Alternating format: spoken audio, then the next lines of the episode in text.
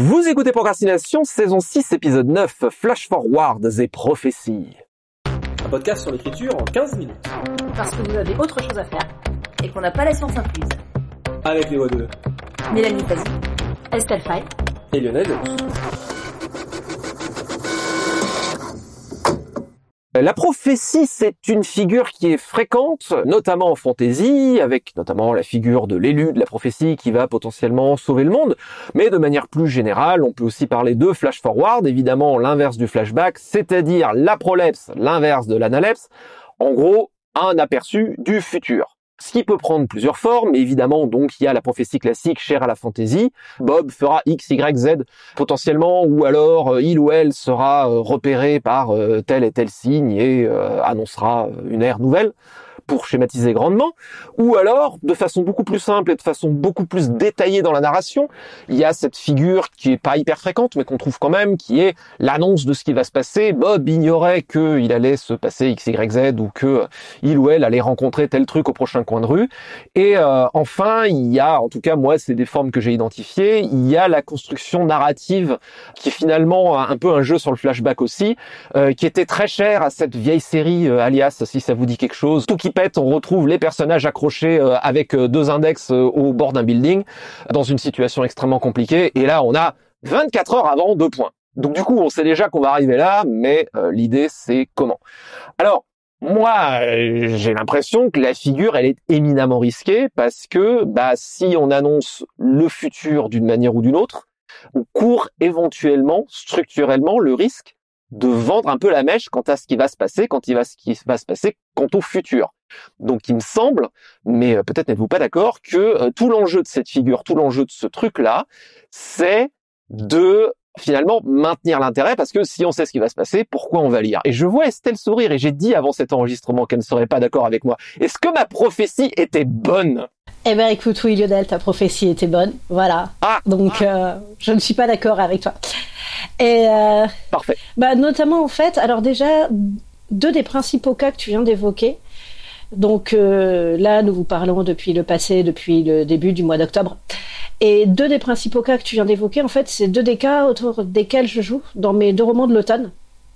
Puisque donc euh, mon roman donc flirtant avec le roman d'horreur, on va dire pour résumer, c'est à la base donc il commence en 1793, mais l'essentiel du roman, c'est l'un des personnages de 1793 qui raconte ce qui lui est arrivé presque un demi-siècle plus tôt.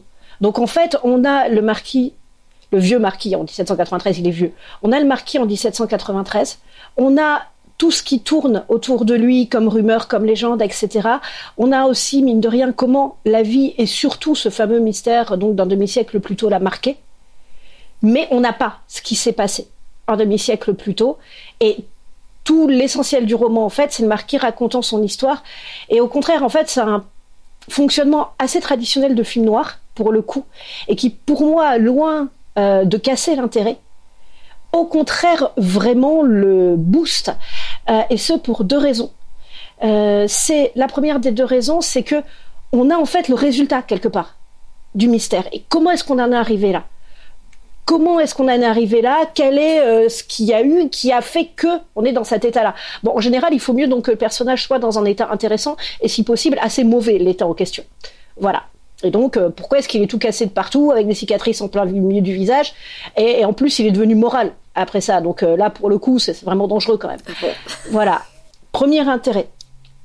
Et le deuxième intérêt, mine de rien, c'est de jouer avec l'attente du lecteur, parce qu'à la fois, il faut donner au lecteur ce qu'il demande, c'est-à-dire, effectivement, on va savoir pourquoi le personnage en est arrivé là, mais ce qui est beaucoup plus fort, c'est quand en plus on arrive à déplacer cette attente, c'est-à-dire qu'à la fois, à la fin, on sait pourquoi le personnage en est arrivé là, mais on s'aperçoit aussi que c'est plus vraiment l'essentiel et que cela en question n'est pas forcément celui qu'on croyait au départ. Et pour finir là-dessus, bah, un exemple assez récent aussi, justement, qui est pas parfait sur plein de trucs, mais qui joue plutôt bien avec ça, bah, euh, assez récent par rapport à ce fameux mois d'octobre 2021. Euh, c'est le film Réminiscence qui joue aussi là-dessus et qui lui, pour le coup, joue beaucoup sur la mémoire et où par moment on ne sait pas si on est dans la mémoire, dans le passé, dans l'avenir, etc. Donc en plus, on peut jouer assez loin là-dessus après. Voilà. Et euh, à un autre moment peut-être, je vous parlerai de l'élu de la prophétie. Alors, en fait, on est complètement d'accord. En vrai, c'est parce que moi je disais c'est risqué. Mais les c'est risqué. Enfin, je joue aussi avec ça, par exemple dans Les Dieux Sauvages, où on a des extraits de la chronique religieuse de la personnage principale. Et en fait, les extraits de la chronique religieuse sont quand même très en décalage par rapport à ce qui s'est vraiment passé, et en plus par rapport à la doctrine. euh, et même, je, je, suis un gros vilain parce que dans l'univers d'Evanégir, il y a des trucs qui se passent avant, qui se passent après. Et techniquement, bah, dans Les Dieux Sauvages, on dit que le monde est en danger, mais puisqu'il y a un bouquin qui se passe 500 ans après, qui est Port d'âme, bah, techniquement, le monde a survécu alors après, on est entièrement d'accord. C'est pour ça que quand je dis que c'est risqué, ce que j'ai assez fréquemment vu, notamment dans les, dans les récits de jeunes auteurs, c'est que l'aspect de la prophétie ou même du flash forward se concentre sur le quoi et pas sur le comment. Et en fait, on est d'accord, tu l'as dit, tout est dans le comment dans la subversion aussi des attentes, c'est-à-dire euh, comment ça se passe. Il y a un exemple éminemment ancien qui est le voyage à Samarcande, où euh, la mort euh, vient voir le marchand, et le marchand sait que s'il voit la mort, il va mourir. Alors il y a plein de versions, mais de mémoire c'est ça.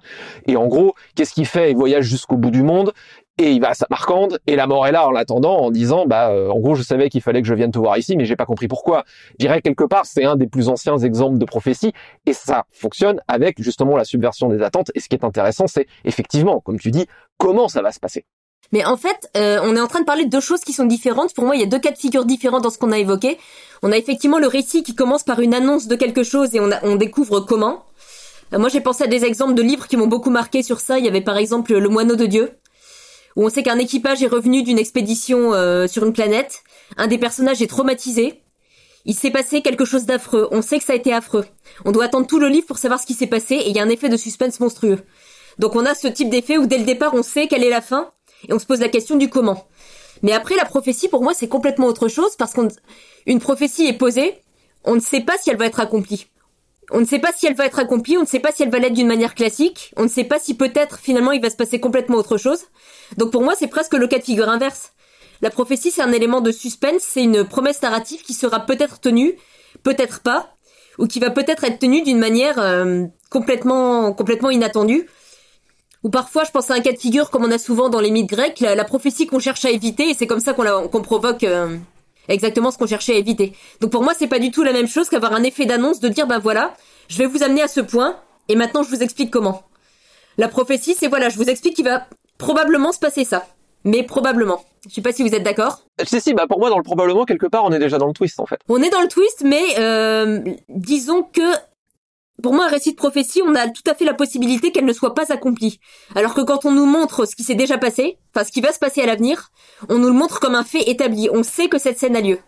La prophétie, on n'a aucune, euh, aucune certitude qu'elle va être accomplie. Après, et c'est là le moment où je parle d'élu de la prophétie.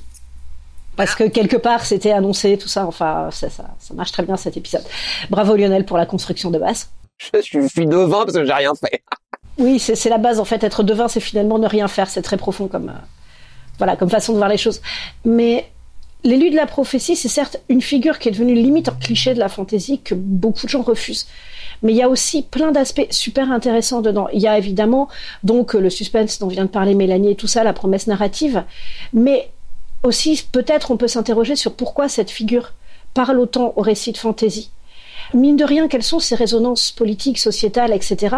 Et par exemple, donc, ce que la recherche d'un élu dit d'un monde de fantaisie. Quel élu recherche-t-on? Pourquoi? Comment le voit-on?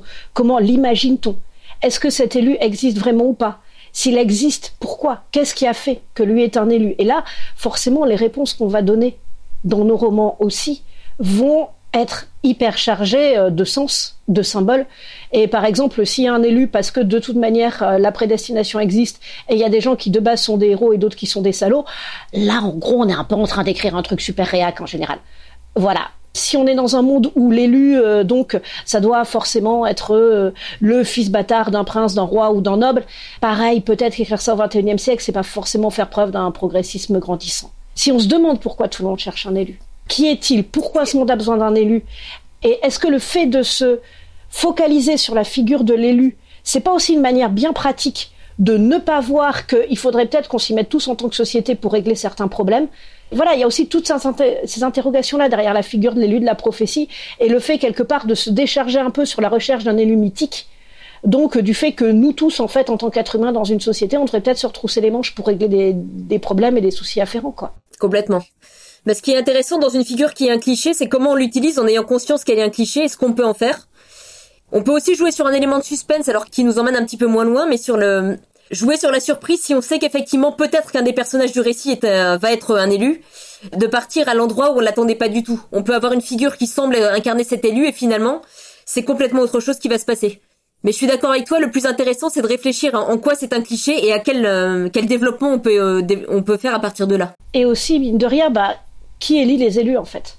Qui leur donne euh, ce pouvoir? Qui leur donne cette importance? D'où ça vient? Et là, je pense que c'est quelque chose qui est très intéressant à creuser en fait pour trouver des réponses. Et ça ne veut pas du tout dire, euh, comme on entend parfois quand on commence à réfléchir sur les grandes figures du genre, oui, non mais vous allez faire perdre toute la magie et tout. Non, je pense qu'on peut au contraire trouver une magie différente et peut-être plus ancrée encore en réfléchissant sur les grandes figures du genre. Et clairement, bon bah ça pour le coup en plus c'est mon autre euh, roman de l'automne. Et l'arpenteuse de rêve, c'est clairement aussi un jeu sur la figure de l'élu et notamment qu'est-ce qui crée cet élu-là, qu'est-ce qui crée ce conte et pourquoi? Et là, après, on peut trouver, euh, justement, creuser un peu plus loin et créer de nouveaux contes, peut-être, en allant voir au-delà de, la, au-delà de la surface. Quoi. Bah ça, ça donne super envie, en tout cas, dit comme ça c'est c'est pas un thème qui me passionne forcément, mais présenté comme ça, c'est hyper intéressant. Complètement. Enfin, ça ça rejoint un peu ce qu'on a pu déjà dire de loin en loin, et puis je crois qu'on avait fait un épisode dessus sur les, les clichés, les archétypes. Un cliché, c'est un archétype qui a mal tourné. Les archétypes ont une raison d'être euh, parce qu'ils résonnent très profondément avec notre inconscient euh, personnel et collectif. Et euh, la, la créativité et la personnalité qu'on infuse dans les figures et justement du coup le comment c'est là qu'on va trouver justement à la fois des choses originales intéressantes et, nouvelles à, traiter. Et euh, et de cette manière-là je pense que les grandes figures sont quelque part inépuisables. Mais tout est dans le comment de la un peu de la même manière. Je veux dire c'est comme dans la tragédie grecque ou dans un James Bond. Dans la tragédie grecque on sait que ça va pas bien se passer. Dans un James Bond on sait que euh, normalement il va plus ou moins euh, gagner à la fin. On va regarder comment et c'est finalement dans la subversion des attentes. Bon, je sais que je reviens là-dessus, on n'était pas tout à fait d'accord sur le twist, mais euh, justement là, il y a un jeu qui peut être hyper fun dans la prophétie comme dans même le, flash forward. Euh, c'est ce que tu disais, je suis 200% d'accord, parce que 200% d'accord, c'est possible. On en est là, mais comment ça s'est passé? Et c'est là où tu twistes à fond. Babylon 5 qui est euh, mon grand truc hein, devant l'éternel joue énormément avec ça. Quelque part c'est un motif qu'on retrouve aussi dans le motif du voyage dans le temps. Comment est-ce que les paradoxes temporels se justifient ou comment est-ce que le visiteur ou visitrice du futur arrive, explique ça va se passer comme ça et comment on va arriver à la situation. Ou d'ailleurs, ça rejoint la prophétie, comment est-ce qu'on va en s'en écarter. Moi j'ai l'impression euh, quelque part que, alors évidemment, euh, comme dans toute figure narrative, le flashback comme le flash forward s'intéresse au quoi et au comment, mais le flashback informe beaucoup le lecteur sur le quoi, et fait émerger le comment, alors que le flash forward ou la prophétie va vraiment trouver son sel dans le comment avant d'être euh, dans le quoi. Mais évidemment, il faut que les deux s'associent. Quoi. Je pourrais peut-être juste rajouter un dernier petit cas à tout ce que tu as dit, Lionel, est très bien. C'est euh, ce qui était une de mes passions profondes au temps du théâtre, à savoir la tragédie racinienne.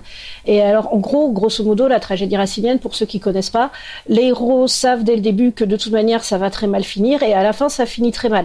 Parfois, ils s'illusionnent pendant à peu près deux vers, surtout sur euh, voilà Andromaque qui est ma favorite où en gros les deux premiers vers c'est oui puisque je retrouve un ami si fidèle ma fortune va prendre une face nouvelle et son courroux déjà semble s'être adouci. Ça c'est le troisième vers. Donc troisième vers en fait déjà ça nuance et ça dit que semble s'être ouais mais en fait il s'est pas vraiment adouci et ça va aller mal quoi. Et pour le coup il y a aussi quand même cette fascination de voir des héros écrasés par le destin écrasés par la tragédie et de voir ceux qui luttent quand même pour s'en sortir, mais où quelque part tout ce qui peut les sauver, c'est ceux qui resteront. Après, euh, voilà, je veux dire, c'est Racine, c'est hyper janséniste et tout, mais l'idée c'est que c'est ceux qui resteront fidèles au passé, qui ne chercheront pas en fait à gagner une liberté, donc qui n'est pas accessible à peut-être à l'homme en général, en tout cas certainement aux héros raciniens, qui arriveront à survivre à la fin. Voilà, et ça quand même, c'est très sombre. Et pourquoi ces tragédies si sombres, euh, si désespérées, malgré tout continuent à nous toucher? Est-ce qu'il n'y a pas aussi euh, donc une façon de contempler un peu les limites de l'homme dans ce miroir obscur qui nous fascine malgré nous, même si c'est pas forcément quelque chose qui correspond euh, aux philosophies qui nous touchent dans la vie de tous les jours et dans nos écritures à nous? C'est marrant ce que tu dis parce que un autre exemple qui m'est venu pendant qu'on discutait, c'était Lovecraft. Oh oui, c'est vrai. qui fonctionne exactement sur le même principe. Ah, je vais devenir fou, je me tire une balle ce soir, mais il faut que je vous explique pourquoi. Et en fait, c'est rigolo. Tout ce que tu dis sur Racine, ça, tu peux l'appliquer quasiment texto à, à Lovecraft. euh, et il y a exactement cette même fascination du euh, euh, ce soir je deviens fou, mais il faut que je vous explique avant de me tirer une balle. Quoi. Bah, et puis en plus, sur Racine comme sur Lovecraft, ouais, Racine, Lovecraft, même combat. Euh, ce qu'il y a, c'est que c'est mine de rien des auteurs qui vont beaucoup parler à des gens, euh, Racine dans le théâtre, euh, Lovecraft dans la culture geek et tout, qui vont pas forcément partager leur vision du monde, mais où il y a quelque chose d'attirant presque à un niveau pour le coup complètement euh, poétique et littéraire plus qu'à un niveau philosophique qui fait qu'après on va prendre euh, bah, des bases euh, donc raciniennes ou Lovecraftiennes pour finalement écrire des récits qui philosophiquement disent presque l'inverse des grands textes raciniens ou Lovecraftiens. Eh ben, c'est un merveilleux euh, mot de la fin. Euh, et nous avons euh, rejoint le présent. Une petite citation pour terminer. Euh, citation de Mark Twain. L'art de la prophétie est extrêmement difficile, surtout en ce qui concerne l'avenir. C'était Procrastination. Merci de nous avoir suivis. Maintenant, assez procrastiné, allez écrire.